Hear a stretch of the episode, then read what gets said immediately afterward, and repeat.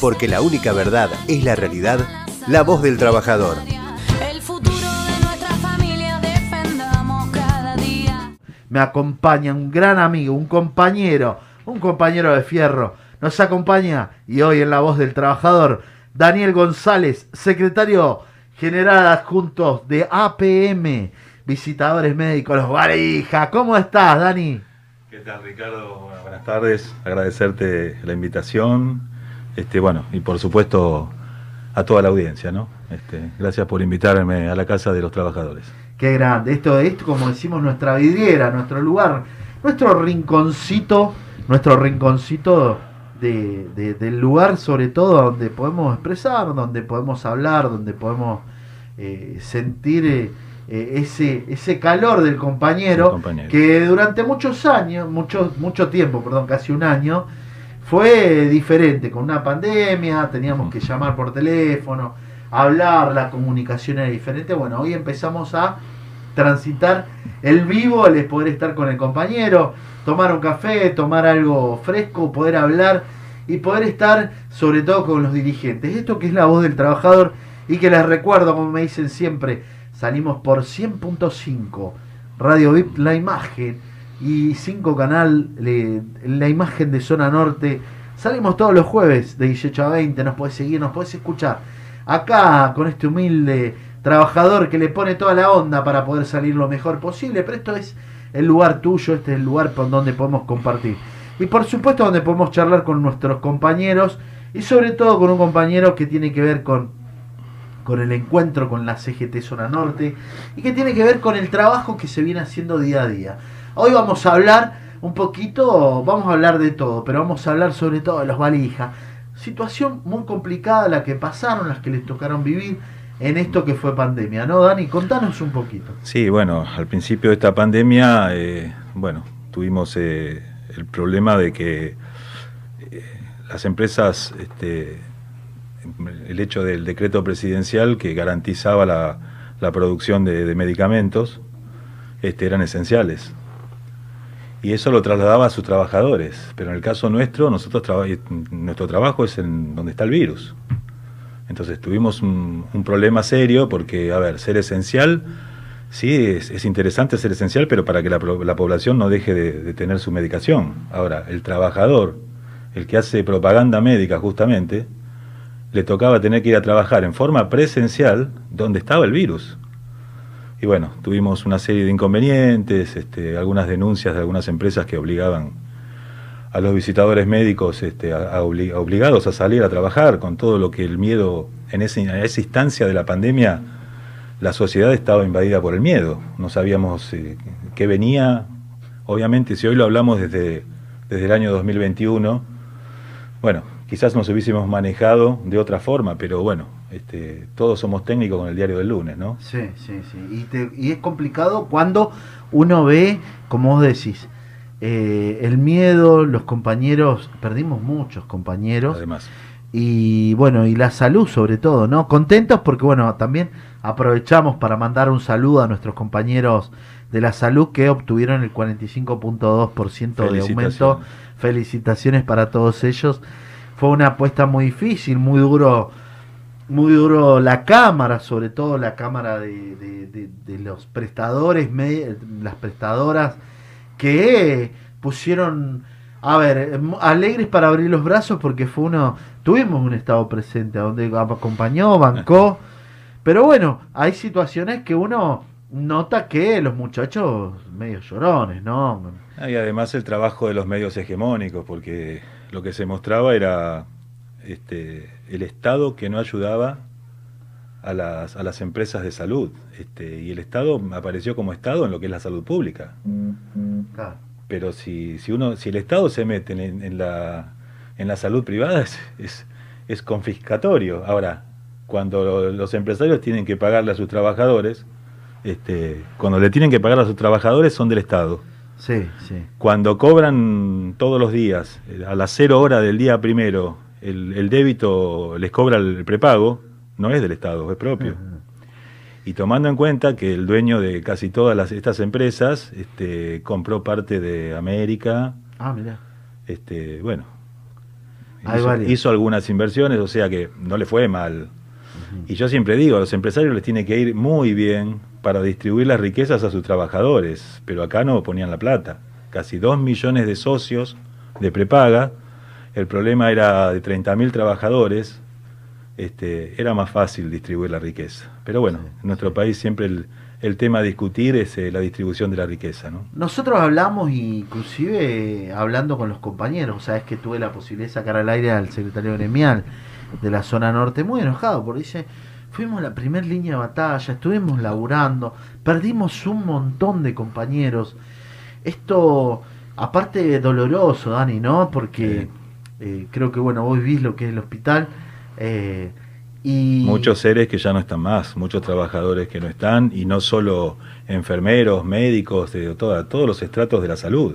Terrible, terrible. Este, este virus no, no, No tuvo- discrimina, no, no. discrimina, eh, va contra la especie. Y, y primero, primero sentó banderas en nuestros adultos mayores, pero después pasó la barrera. Y te digo Claro. que fue terrible, ¿no? Bueno, pero Eh, eso no fue casualidad, diría, este, no fue magia, diría nuestra vicepresidenta. Eso, bueno, gracias a Dios se logra con la vacunación masiva. Exactamente, un trabajo muy, eh, muy alentador, un laburo terrible.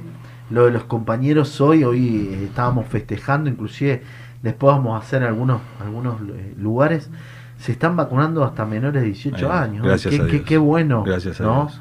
Eh, con Y que lo- la- la gente tendría que entender que lo importante no es la vacuna, lo importante es la vacunación masiva de todos, de todos lo- los, habitantes. Lo único que nos va a salvar es la inmunidad que tengamos todos. Y no importa la vacuna, porque la vacuna puede ser extremadamente buena, pero no hay vacunas malas. Este, hay vacunas buenas y muy buenas. Claro. Pero bueno, lograr la inmunización de todo, todos los ciudadanos es el secreto de una pandemia. Ese es el secreto. Ese es el secreto. Vacunar a todos y inmunizar a todos. Exactamente. Y después tomar, obviamente, la distancia social, los medios mecánicos para evitar este, los contagios. Este, bueno, también tiene que ver con la conciencia, ¿no? Vos sabés que nosotros, bueno, que, que, bueno, vos lo viviste y nosotros lo, lo contamos siempre. Tuvimos un. Lo primero que nos pasó en esta pandemia fue, che, eh, nos quedamos en casa. Ajá. Y tuvimos un, uno, yo digo siempre los soldados de la vida, ¿no? Eh, los compañeros que, que primero conseguían, ponían sus autos, empezamos a conseguir los, los equipos G y bueno, y todo lo que tenía que ver con la sanitización, amonio cuaternario y todo lo que, Exacto. los líquidos, ¿no? Y empezamos a sanitizar, a sanitizar y bueno, vino uno y dijo, no, tienen que tener una ambulancia, nos prestaron, nos dieron en, en consignación una ambulancia.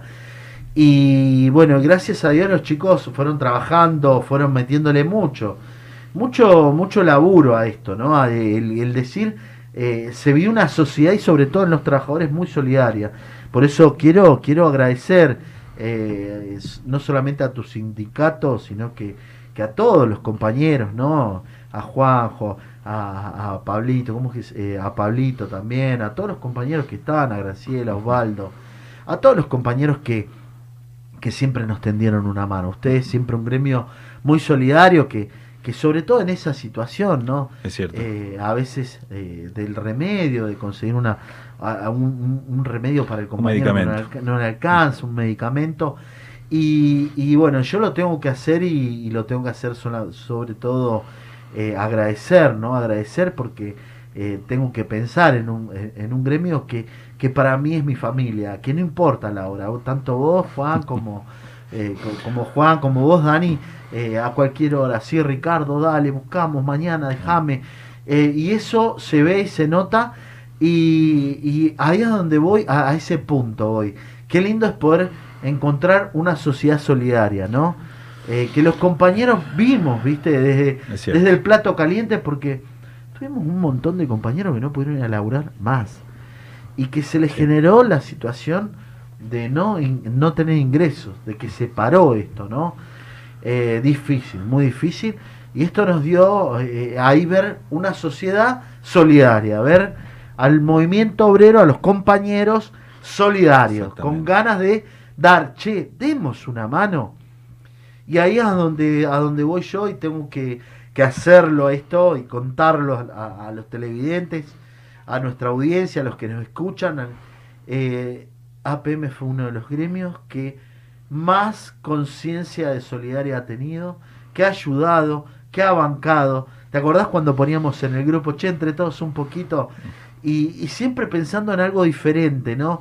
No solamente el ibuprofeno para una criatura que le subió, le- le- sino La decirme, temperatura, sí. Claro, me llamaba, ¿cómo se llama el compañero que me, lo tengo acá? Andrés Ranal. Andrés, Eh, Andresito. un Che, gran compañero, ¿Por qué no le solidario. damos un rico alfajor? Me decía. Un día voy y me va 10 cajas de alfajores. Ay, molía alfajores a los chicos, vas a ver. Le das un poquito. Y es verdad, no- nadie había pensado. Por ahí pensábamos en el arroz para el guiso. Che, pero eh, en el alfajorcito que, que es de buena calidad. eh. A ver, buscando siempre. eh, Tratar de ser solidario, exactamente. qué importante, ¿no, Dani? Sí. Vos fíjate que en esta pandemia eh, yo siempre hago las analogías con el reino animal, ¿no? Eh, uno, el egoísmo es un instinto natural para salvar la especie, pero sin embargo el humano desarrolló la solidaridad. Entonces, eh, uno puede ser egoísta para salvarse, para no contagiarse, pero tiene que ser solidario para que nadie pase por eso. Porque uno no puede vivir encerrado, uno puede vivir en un feudo. Entonces, bueno, es un sentimiento que, bueno, en, en el caso nuestro, por hacer gremialismo, nos nace. Sí. Este, pero eso es algo que, que, bueno, que hay que predicarlo. Es parte de nuestra especie, hay que nuestra especie, nuestra especie sobrevivió los años que sobrevivió por el sentido solidario. Y, Exactamente. este, y la solidaridad siempre va a prevalecer. Y estas, eh, eh, a veces uno dice, bueno, yo, bueno, nunca, uno por ahí, cuando hablaba de la pandemia, ¿no? ¿Cuánta gente se fue? Mucha gente. Y yo pienso Mucha a veces, gente. no sé, creo que fue peor que cualquier otra guerra, ¿no? Porque, Y vos imaginate que, bueno, este, yo tengo la edad que tengo, en mi vida hubo hechos que marcaron mi vida, que fueron los desaparecidos. Este, adolescencia, Sí. in- ingreso a la facultad, este, y hoy estamos en un número que eh, no, es, no fue ni más ni menos importante, las, las dos cosas fueron de terror, pero triplicamos el, el número de desaparecidos este, y con esto no quiero hacer ninguna analogía política, no, No, quiero no, quiero comparar historias, pero no, siento y para la historia de nuestro país fue terrible, fue terrible. Y si uno saca los datos de, no sé, la guerra de Vietnam, que marcó un, un, un- un quiebre político en la historia de nuestro mundo, este, el, el COVID se llevó muchas más almas, ¿no? muchos más seres. Y es más, y pasa por abajo de la alfombra, a veces uno no se da cuenta, como para recalcar alguna información. 276 personas murieron hoy. Sí. de COVID. ¿eh? 13.786 fueron contagiadas en las últimas 24 horas. Hemos bajado, estamos bajando, Claro. pero a su vez también se está vacunando todo Sí, el gracias a tiempo. Dios. Gracias a Eso Dios. es importante, la vacunación masiva, nuestros compañeros a quienes saludamos, ¿no? que están laburando y que le están poniendo todo. eh, pero esas son las noticias que hoy, eh, más allá de la de Messi, Messi se va del Barcelona va después de Barcelona. 16 años. Explota Sí, porque me si mandan el cable tela. Si algún compañero tiene un trabajo para ofrecer, este quedó desocupado nuestro compañero Messi, bueno, Claro. quizás necesite alguna... Alguna situación, no, terrible, viste lo último. Pero bueno, son las, son las cosas que uno dice por ahí, bueno, eh, qué sé yo, bueno. Vuelven a habilitar los trámites para los ingresos de extranjeros familiares de Argentina. Eh, tenía- tiramos un poquito de noticias, pero bueno, a ver, más allá de eso, eh, contarles a, lo- a los compañeros que tenemos candidato, eh, habemos papo, tenemos candidato en Vicente López, un compañero del movimiento obrero que está ocupando el primer suplente de, de la lista de concejales. Y lo lindo de que ver una, una lista después de tantas tratativas y de vuelta, eh, hay tres listas en Vicente López, creo, no sé, hasta el, Tres hasta- listas de compañeros, hasta este momento, que es importante y eso siempre lo, lo referenciamos, pero sobre todo en la lista que vos estás participando vemos que eh, el, el mayor cúmulo de todas las organizaciones, la mayor cantidad... Muy diversa. Es realmente la riqueza de esta lista es la diversidad que tiene. Este, todas las agrupaciones políticas, todos los movimientos del territorio, de la ciudad, eh, compañeras militantes feministas, este, tenemos una compañera trans. Sí, este, sí, sí, sí. Estamos, creo que llegamos a, a todas, a todas las personas. Y, y esto nos hace eh, más que ricos. Nos hace, bueno, con la variedad este, y, las diferencias que todos podemos tener, pero que tenemos que aprender a vivir en sociedad y, y todos estamos adentro. Total, total. Vi que impresionante. Bueno, por supuesto, desde el compañero Sí, este. Lucas, desde Erika, bueno, desde el doctor Pache, gente de la salud, o sea, es una, una diversidad que yo creo que el compañero de, el ciudadano de, de nuestra ciudad este, va a saber notar las diferencias y, y creo que con, con sacrificio, con, con, bueno, con profesionalismo y con ganas, vamos a tratar de, de superar la interna de, de nuestro, de nuestro espacio más que nada, ¿no? Y por supuesto sumar a todos los compañeros, porque y esto muy no se charlado, construye solo. muy, muy charlado. Yo tuve la posibilidad de, bueno, acompañar ahora a Lucas, porque aparte de ser un compañero, es un amigo. Eh, por supuesto que yo eh, pedí un tiempo, ¿no? Bajé un poco el cambio y decir, eh, para trabajar, para acompañar, para ayudar, poner un poco el hombro a algunos compañeros de organización, el equipo. Sí, sí. Y ah, realmente lo que me gusta de esta lista también es el diálogo, la charla, la, la consulta permanente, ¿viste? De todas y todos. Y, Y por sobre todo la, eh, la horizontalidad que tiene la lista, porque bueno, uno se da cuenta que no está sujeto al verticalismo. Si querés sumar, este, si querés hacer, vení, bienvenido seas, y vení, sumá, participá, y me, eh, me pareció, me pareció inter- interesantísimo. Y bueno, por supuesto, estoy trabajando para eso, ¿no? le estás metiendo mucha pila, lo estamos viendo. La familia PM, sobre todo, los, los- como siempre vos le decís. Yo no sé si está bien dicho, porque vos me decís los valijas. En nuestra jerga son los valijas. En los valijas. Y, y bueno, es importante tener un compañero porque, porque sos de Vicente López, porque ya hace 20 años que, que estás en el barrio de Villa Martelli. Villa ¿no? Martelli, exactamente. Eh, hincha de River, el compañero, pero, pero y sobre todo, sobre todo conocer, eh, eh, porque tu trabajo está cercano, estás en el hospital. Estoy eh, en el hospital Juseis, que los ciudadanos conocen como el de Vicente López, este, y al lado el hospital Cetrángulo. mirá, mirá. Este, Pero vos ac- ac- activás en los dos lados a la misma no, vez. no, o no, no, Ah, no, no. Tengo muchos amigos en el hospital Cetrángulo, bueno, por cuestiones de haberlo hecho en algún momento, este, pero mi base es el hospital, el hospital Jusey y la zona de Vicente López. Ah, mirá, mirá, mirá. mirá, Sí, mirá. sí, abarcando a toda la zona. Exclusivamente Vicente López. Jusey te- se dedica, tiene una particularidad. A ver, No, es un hospital general, este, Ajá. no tiene una especialidad, no es como el Cetrángulo que es Ahí exclusivamente de De neumología. Exactamente. Ah, sí, sí, sí. No, el, de- el CUSEI es este, más allá de que tiene servicios que, bueno, están a la vanguardia, todos, no quiero dejar de nombrar a ninguno, pero el servicio de pediatría, el servicio de traumatología, este, a la altura de cualquier hospital importante de la capital federal, ¿no? Como generalmente se compara este, nuestra sociedad. Mucho laburo, mucho laburo. Mucho trabajo. Y veo, y bueno, siempre viéndolo, ¿no? A ver, están los dos sindicatos, están tres, tres, cuatro sindicatos, ¿no? A ver, adentro de eso. UPCN, ATE, ATE, eh, municipales, que también municipales. está Pirilo, que ahora lo vamos a invitar a Pirilo cualquier día de esto. Ajá, compañero Eh, Pirilos, y claro que está sí. PM y está... Este, no, ATE, este, ah, y UPCN. eh, profesionales de la salud. Y no- bueno, ah, y los médicos, los obviamente, médicos. claro. Sí, sí, sí, sí, sí, sí. Bueno, y en una diversidad linda. Exactamente, sí, un grupo humano este, Bastante, bastante, bastante importante. grande, importante. Bueno, y eso es lo que nosotros hablábamos la otra vez, de que lo importante de esto que se da en esta lista, porque también están los compañeros de ATE, están los compañeros de CTA, están están los compañeros de la CETEP, SUTEP, eh, CETEP, perdón, CETEP, sí. eh, que es también parte, parte del movimiento ahorita que, que confluyen ahí.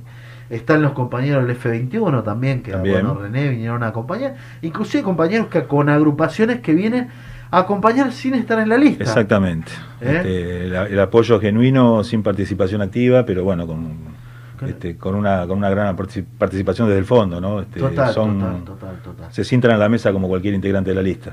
Estaba viendo que el sábado van a hacer una gran movida, impacto total, porque van a decir, vamos a mostrar la fortaleza de una lista en el territorio, con un trabajo genuino, digamos, mostrando a los compañeros en, en- en la batalla, en el, en el camino. El contacto directo con Eh, el ciudadano. Directamente, exactamente. Qué bueno, qué bueno porque esto, esto también muestra también la fortaleza. Y bueno, en la primera instancia, por supuesto que somos todos amigos y somos todos compañeros.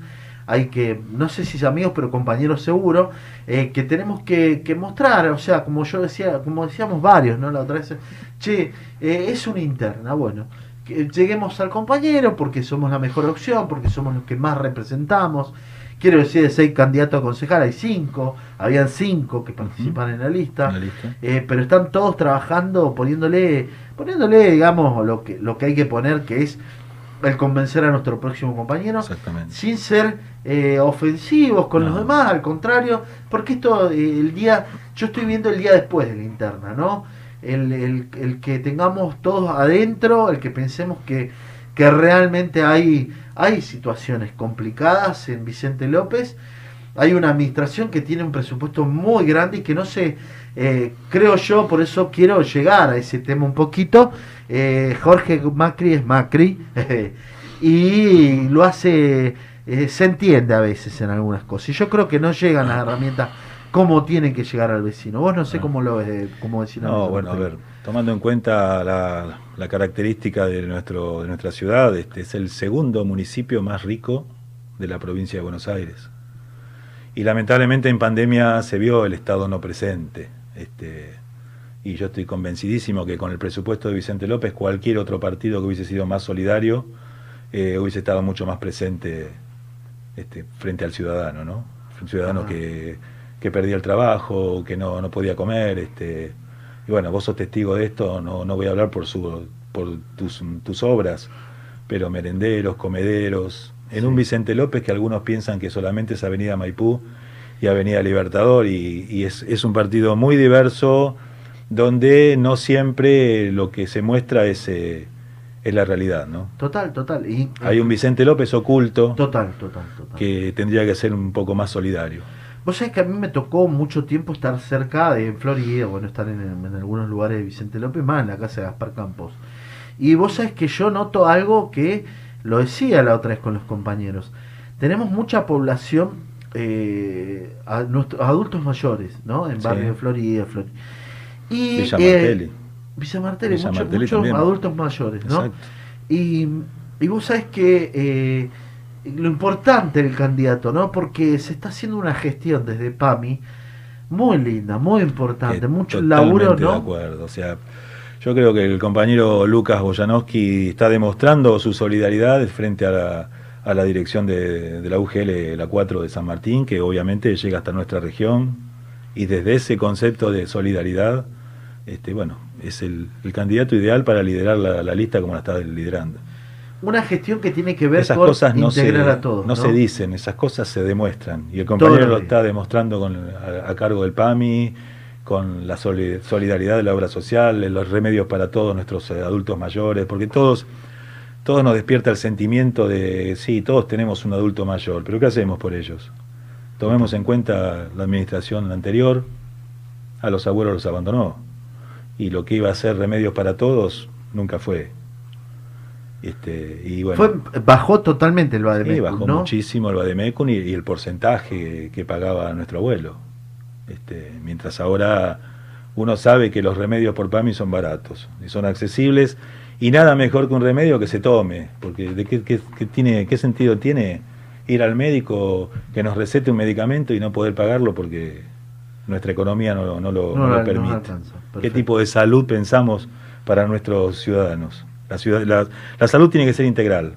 El tratamiento, la comprensión y el remedio efectivo que el médico eh, supone por su conocimiento, que es el que le va a dar la felicidad a esa familia, ¿no? Total, total, total. Bueno, eso es lo que nosotros, eh, inclusive la otra vez remarcábamos, ¿no?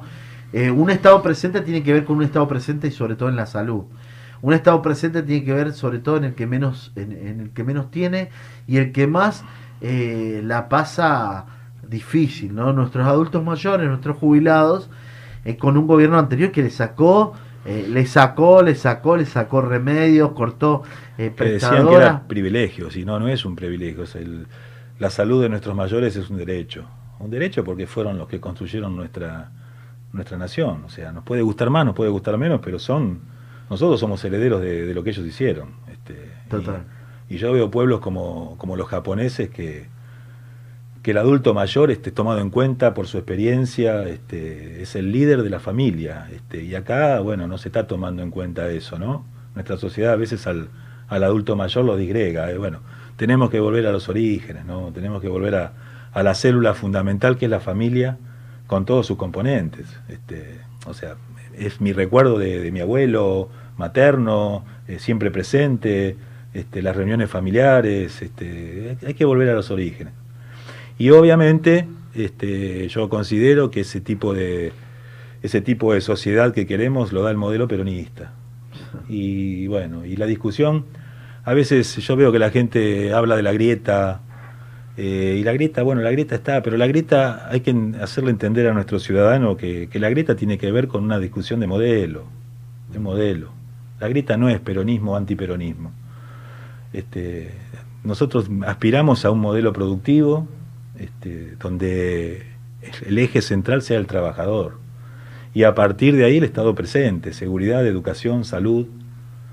Y bueno, la variación que tenemos de, de- de espectros de, de- esta característica social en nuestra lista es, es la mayor riqueza. Total. La mayor riqueza. Total. Sí, sí, lo veo. Inclusive ve- veo el equipo técnico, el atrás. Bueno, me ha tocado vivir en estos días un poquito, digamos, la... Y los chicos con paciencia, no salieron desesperados, no salieron No. a hacer, no. Hablaron, discutieron, idearon una foto. Yo vi que en las otras listas ya habían salido, ¿viste? Pero con una, con una, con una, a ver, con el encara- encarar la cosa con respeto, eh, viendo al, al, al otro, analizando sobre todo el eje de campaña.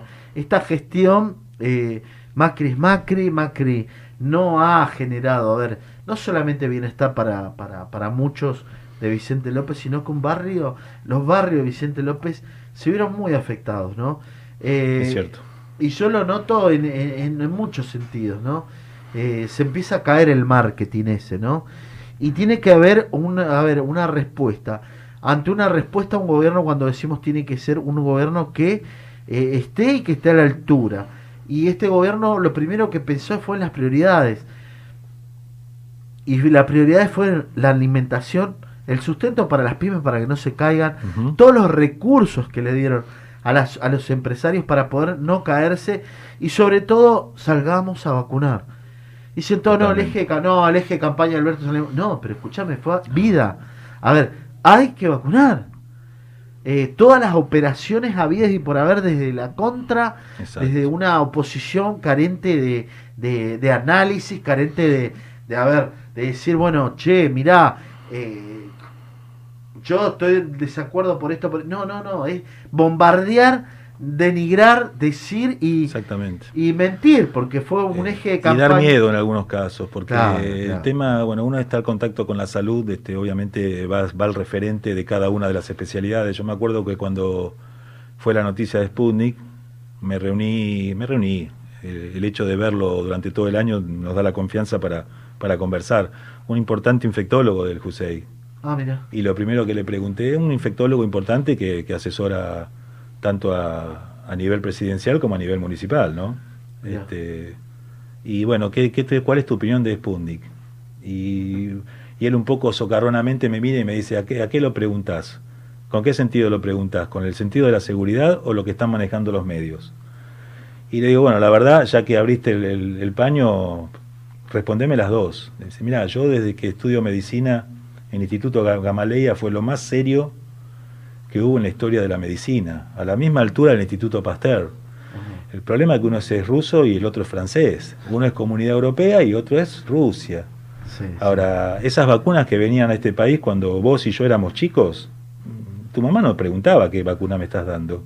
Se vacunaba. Y erradicamos el polio y erradicamos un montón de enfermedades gracias a la investigación de estos institutos. A ver, el Pasteur y el Gamaleya.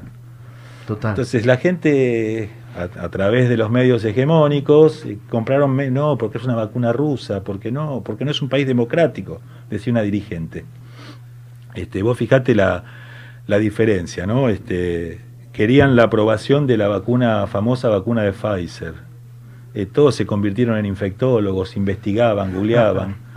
Cuando el mismo laboratorio hace 20 años creó la, la pastilla azul, Ajá. nadie leía nada. Iban, la compraban y la tomaban. Entonces, este, el manejo de los medios es, eh, es, muy, es muy perverso para, para nosotros mismos.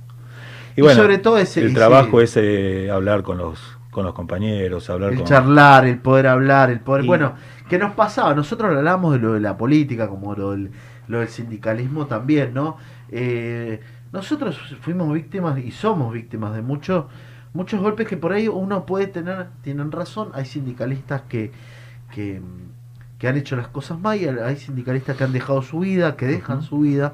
Nosotros eh, entendemos que estamos permanentemente expuestos y tenemos que dejar mucho tiempo de lo nuestro, llegar a casa y recibir... Bueno, puedes no, no atender a un compañero No, que te llama a cualquier hora porque tiene alguna situación. Y a veces se genera esto, ¿no?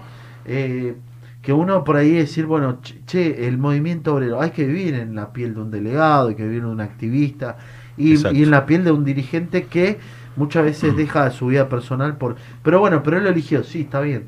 Ahora, si no estuviéramos nosotros, no estuviera el trabajo jo, genuino del reclamo, eh, el patrón por ser patrón no, No. le va a venir, no, no va a ser bueno por ser bueno, no va a ser solidario por ser solidario y no te va a aumentar el sueldo por más que nada. Ningún empresario se levanta a la mañana y dice, voy a aumentarle el sueldo a mis trabajadores, le voy a dar mejores condiciones salariales, le voy a aumentar las, las vacaciones. Son conquistas que el movimiento obrero en nuestro país organizadamente viene, viene teniendo.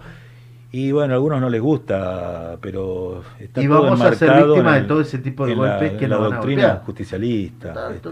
Porque bueno, lo que siempre decimos, tengo un compañero que dice, eh, estamos en el mes de junio o diciembre, si alguno quiere demostrar su odio al populismo, que devuelva el aguinaldo y que lo done a cualquier este, organización este, que, que no tenga este, medios, ¿no? Y obviamente ahí no hablan de los 70 años de peronismo, No. esas conquistas, bueno, son las banderas de nosotros los trabajadores eh, que, que creemos en la idea justicialista, ¿verdad?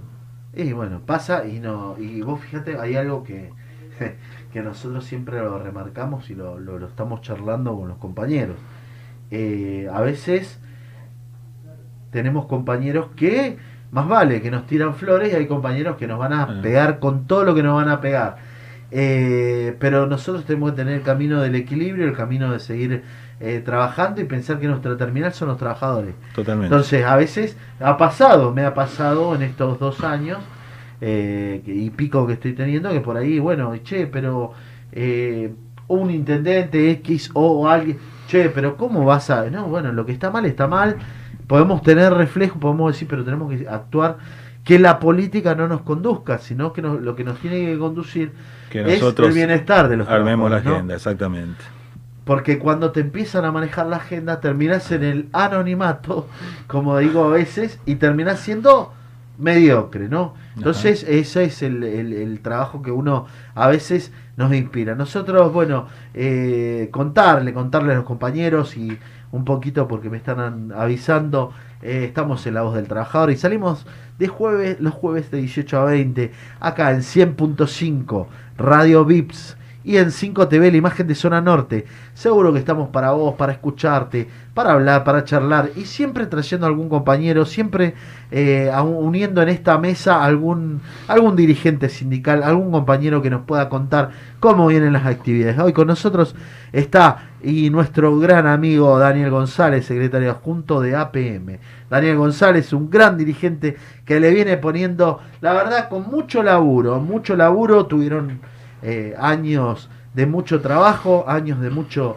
de mucho esfuerzo, y nosotros siempre lo decimos, Dani, es importante, es importante la, la decisión de, de este, de estos compañeros de APM de salir y bancar lo que estuvieron bancando en esta pandemia. Nosotros, bueno, colaboramos en nuestro pequeño granito de arena, pero con algunas noticias también no favorables y algunas no tan buenas, porque eh, aparentemente se está yendo o uno de los laboratorios que, les da laburo a muchos compañeros valija, ¿no? Es cierto, laboratorio Eli Lili, que ya se había ido en los años 82, cuando fue el conflicto de Malvinas. Eh, bueno, después volvió a la Argentina y ahora decidió, bueno, es un, tiene que ver con una decisión este, mundial.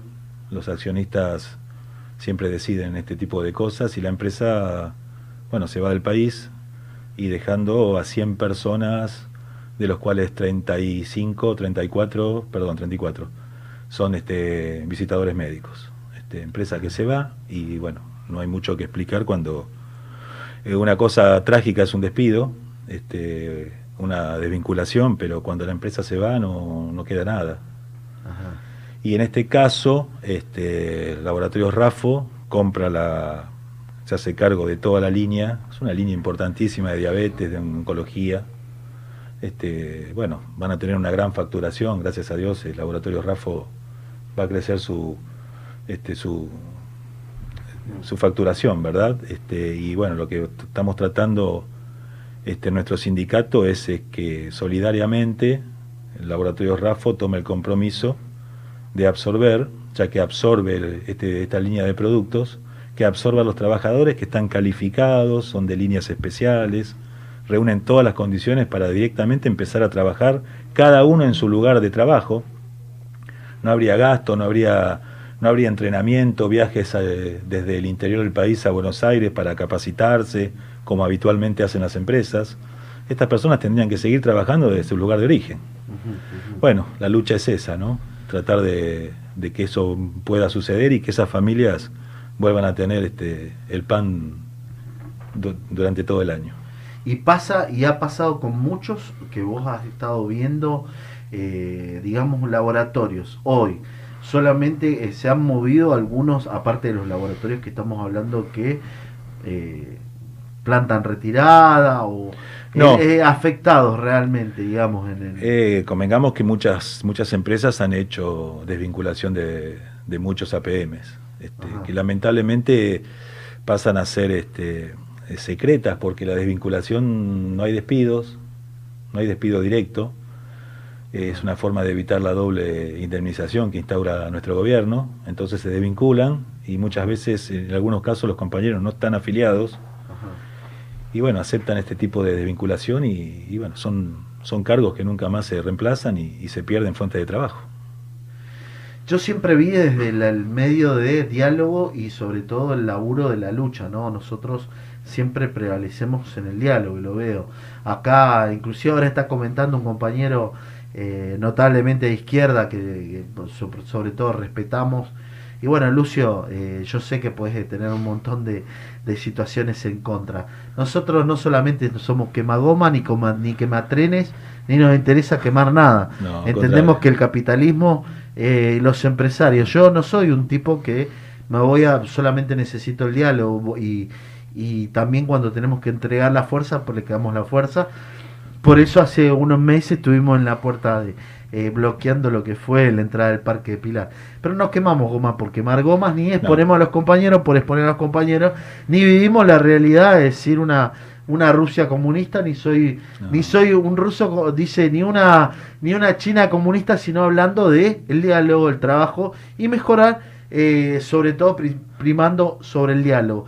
Cuando tenemos que hacer, hacemos lo que tenemos que hacer y estamos donde tenemos que estar.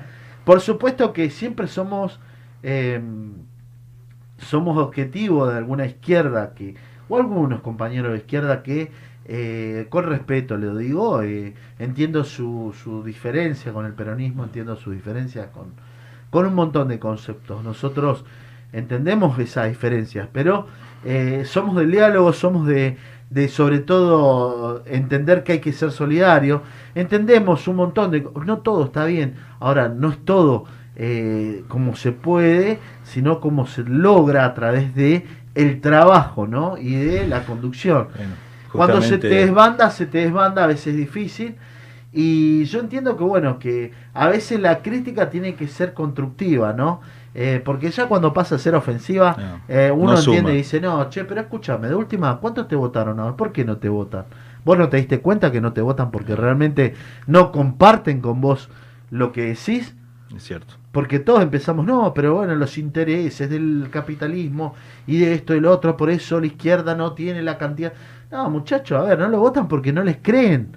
Porque quemaste goma, porque quemaste, porque que- que hiciste un montón de cosas. Que no digo que no, está todo bien. A ver, cuando llega el momento, hay que usar. Ahora, primero diálogo y después vamos a, la- a las situaciones. Entonces, si los trabajadores deciden no votarte, porque no, te, no están de acuerdo con vos, por y eso me también. parece que el mensaje no llega a donde tiene que llegar. Decir, si durante tantos años este, lograron lo que, lo que lograron, lamentablemente yo creo que se tendrían que replantear. Obviamente no voy a opinar este, mal de- de- del espacio de, ide- idealista porque, bueno, no lo comparto y no, lo- no lo puedo no lo puedo evaluar, eso se evaluaría de adentro, pero si no, no movilizás a la gente y la gente no tiene interés, hay algo que estás haciendo mal, ¿no? Total. Y se repite, históricamente se repite.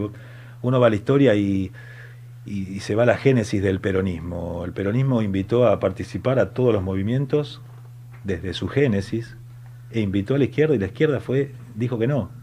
Hubiese sido un momento histórico para la izquierda. Yo creo que ellos se replantearon desde lo ideológico no haber participado de ese movimiento popular y quedaron afuera. Total. Es total. increíble, por decisión, Pero ¿no? Por decisión, totalmente. Bueno, y esa es la, la- la- la realidad eh, que se da y que se da en algunos marcos. Nosotros, sobre todo, seguimos para adelante y la idea es poder, poder charlar y, y comentarle, hacer visible un montón de cosas que, que vienen bien hoy en lo que es la voz del trabajador. ¿no? Eh, yo te cuento que eh, nosotros como, como CGT venimos haciendo un trabajo del cual vos sos partícipe, nos has dado una gran mano. Este año realmente muy difícil, con una mesa, digamos, con una rueda productiva muy parada, con una situación muy complicada. Nosotros, eh, yo como digo a veces el Club de los Llorones, a muchos empresarios, eh, Alberto les dijo, no, muchachos, no, no dijimos que no van a ganar No. van a ganar menos. Eh, un Estado presente que les dio un montón. Y hay muchos empresarios que también dan mucha vergüenza en la forma y en la situación. Actividades que han sido muy golpeadas, Dani, muy golpeadas. Y, y bueno, ahora recuperar el salario, que con la inflación que ha, que ha venido sucediendo va a ser difícil, pero no imposible. Tratando de que los ministerios también sean ese canal de diálogo y que podamos charlar y que podamos que, eh, que poder hacer cosas, ¿no?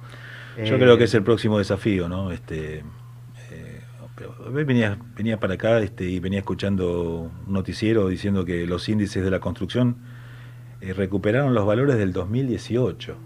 Entonces uno se replantea eh, si recuperamos ese valor con respecto al gobierno de, de Macri, después de una pandemia, ¿cómo habrá sido la otra economía, no? Porque venimos de, estamos en una pandemia, este, se empezó a mover algo la, la industria y escuchar a este, a este periodista diciendo se está recuperando a niveles del 2018.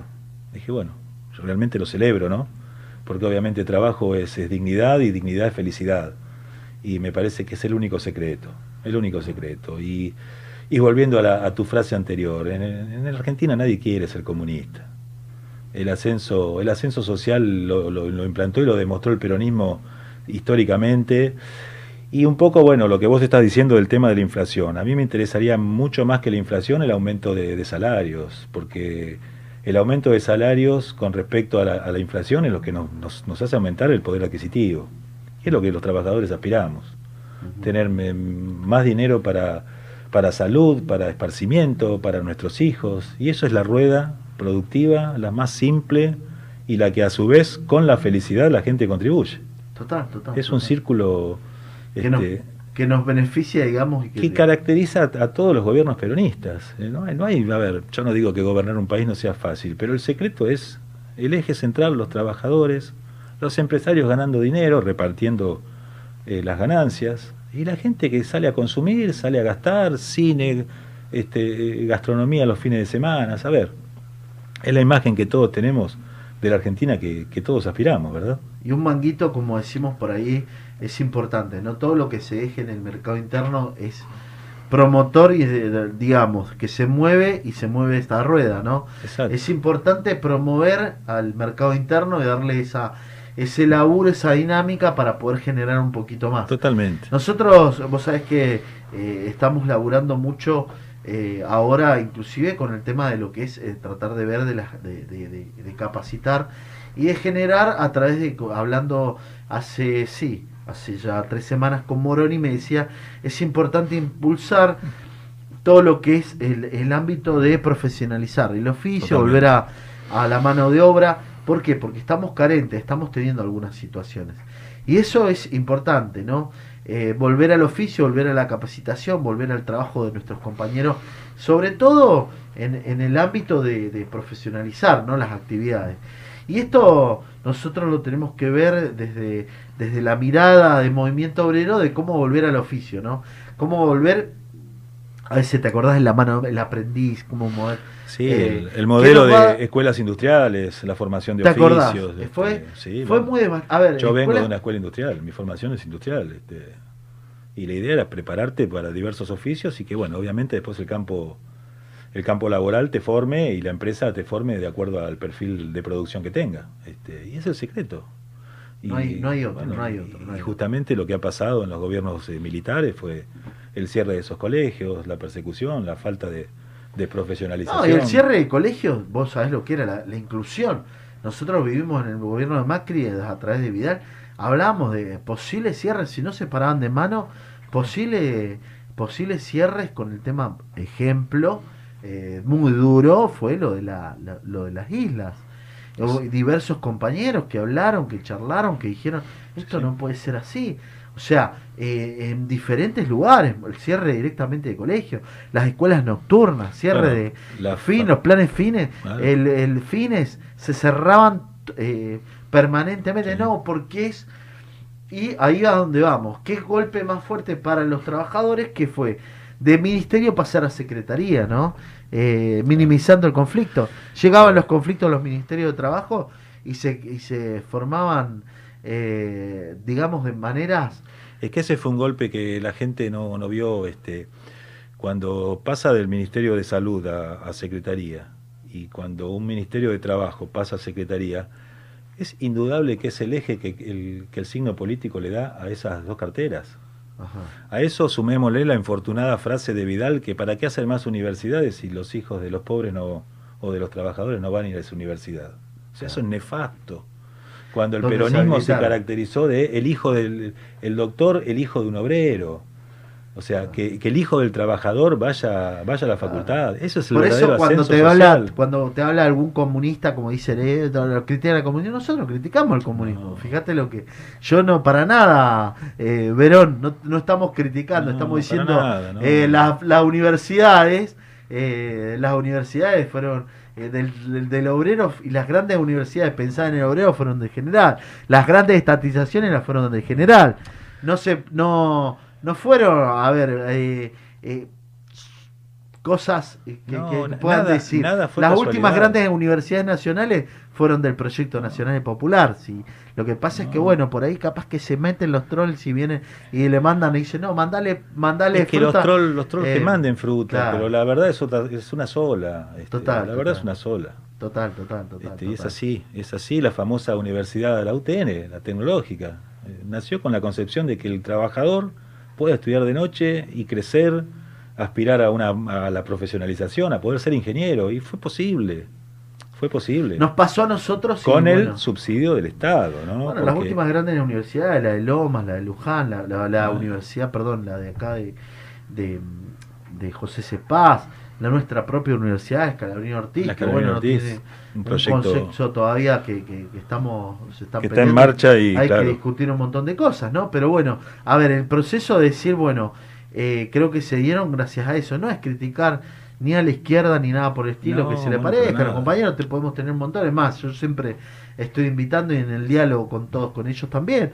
Eh, tenemos diferentes miradas totalmente, pero es pegamos, pegamos. Por la duda te pego, ¿viste? No, no, pero no, no, No. me gusta, bueno, no, te- no, no es. eh, por eso está tan, eh, digamos, que uno dice la izquierda, la izquierda, a mí me duele, porque si tuvieran una unidad de concepto, por ahí tendrían un. Por, pues están ramificados un montón. Y después hacen los es, frentes es una lástima. Es una los lástima frentes y, estén- y sale Sí. sale cómo es que se llama Luis, eh, Luis y, y Zamora y arma una lista en tres días y, y se lleva todos los votos terrible eh Es increíble. pero por- bien encarado yo siempre No, viéndolo con respecto a la ideología, obviamente, hay, que ser, hay que ser abierto y diverso. eh, eh, no la comparto, la respeto, obviamente. Obviamente que es así. Pero bueno, esto es lo que se dan y son los lindos debates que uno por ahí, yo te, mu- te cuento porque los veo acá eh, permanentemente en algunas redes que me dicen, che, mirá. que-". Eh, pero lo lindo es, a ver, esto, de poder ver para adelante, de poder generar. Yo la verdad que Dani, agradecido, agradecido de poder haber estado un rato contigo, poder charlar, poder hablar de esto. Y yo siempre, como lo digo, eh, siempre ha sido un gran dirigente, un dirigente que ha defendido los trapos en diversos lugares Es y a veces con en minoría eh, eh, hemos sabido de tu de tu destreza sobre todo para defender. Y sobre todo para def- defender los derechos de los trabajadores valija, que es muy difícil.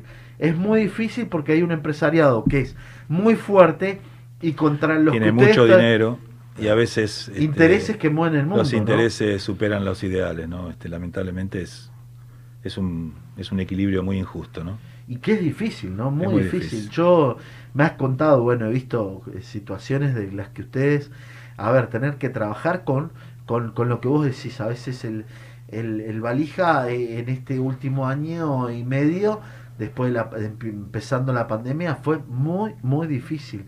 Y fue muy difícil para todos ellos porque, bueno, a ver, en el ámbito del trabajo era eh, el hervidero del, del contagio, ¿no? De la situación.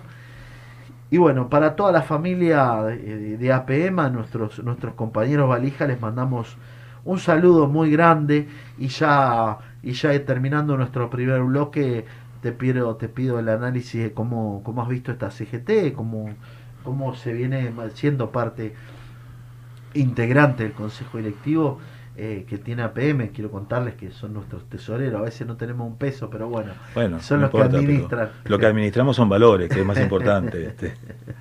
No, bueno, a ver, también es un momento difícil. Creo que, a ver, una pandemia trastoca todos los parámetros de, de cualquier institución. Eh, yo creo que sobrepasó un gobierno, sobrepasó la ciudadanía y, y sobrepasó a, a una organización como de la altura de la CGT.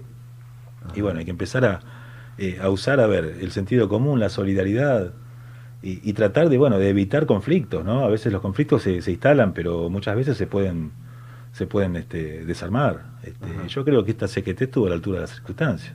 Ajá. Este, donde hubo problemas estuvo presente, a pesar de, este, y eh, creo que ti- tiene que, la CGT tiene que estar activa. Una CGT de nombre, con, con dirigentes que se reúnen y hablan y, y- y- evalúan conflictos, no tiene, no tiene vida, ¿no? Este, es una institución que queda, este, es pasiva. Este, la CGT es un lugar donde debe haber un intercambio de, de compañeros, de plenarios de, de delegados, eh, análisis de conflictos, y en el caso de que haya conflicto, bueno, es salir a la calle. Total. Es un poco como dice mi, mi secretario general, este, eh, lo que hace el gremialismo es la diferencia entre lo legal y lo legítimo. O sea, a ver, un despido es legal, claro que es legal, la constitución lo, lo contempla, pero no es legítimo. Y ahí debe estar un gremio, ahí debe estar, debe estar los dirigentes luchando por los derechos de la familia más que nada, no solo del trabajador, ¿no? Este, demostrando que, bueno, tantos años de lucha, tantas vidas perdidas por, por las conquistas. eh, yo siempre digo, a ver, este, ¿por qué se, se admira tanto la- el modelo sindical argentino? Desde, desde un nivel laboral, ¿no? Los empresarios no lo, no lo, no lo admiran. Es porque tiene fortalezas, porque tiene conquistas, porque tiene principios, porque tiene pertenencia. Bueno, sigamos creciendo. Como siempre, hay dirigentes que, que se van al barro, pero bueno, también hay médicos que se van al barro, abogados que se van al barro, y no por eso la medicina tiene que parar y, la, y, la- y las leyes tienen que, que terminar. Este, cada uno en su, en su rubro, y bueno, limpiando asperezas, sacando la maleza. Y bueno, eso es lo que nos pasa, que nosotros lo, lo- lo notamos y, y bueno, lo importante es poder sacar, limar las asperezas con unidad, con trabajo. Eh, a mí particularmente eh, entiendo que hay que trabajar mucho y para unir hay que trabajar, hay que estar a la altura y, al- y esperando el llamado del compañero. Entendiendo que el conflicto eh, hoy por hoy se dan en muchos lados y ahí Es donde tenemos que eh, entender. A mí me pasó con diferentes conflictos y en los últimos llegar como CGT y ver a compañeros que realmente te abrazan y te dicen gracias por venir y entender de que eh, hemos recuperado en lo territorial, en la zona norte, un respeto también. Eh, que fuese el respeto de estar con el compañero, de ser solidario con el compañero, de escuchar al compañero y sobre todo de marcar las cosas que están bien y las que están mal. Vamos a recibir críticas seguro, pero vamos para adelante. Siempre. Así que Dani, la verdad, un gusto haberte tenido conmigo acá en este programa que es La Voz del Trabajador. Tu casa, la casa de los trabajadores de APM. Saludo para, para, para Andrés, para Pablo, para nuestro compañero Juanjo, eh, un, gran, un gran dirigente, un gran secretario general, que siempre eh, estuvo atento al llamado y estuvo solucionando la situación. A Osvaldo, a Graciela, por favor, mandales nuestro máximo saludo a toda Luisa, a todos nuestros compañeros que, que siempre están dándonos una mano y que están entendiendo que, que el mejor camino de la unidad es el trabajar y ser, y, y ser solidarios. Y sobre todo estando donde tenemos que estar. Así que vamos terminando te- ya. Te agradezco muchísimo. Bueno, esta, esta se siente como una casa propia. Y déjame aprovechar bueno, estos, estos segundos para saludar a todos los visitadores médicos de nuestro país, que bueno, este programa se replica y muy bien.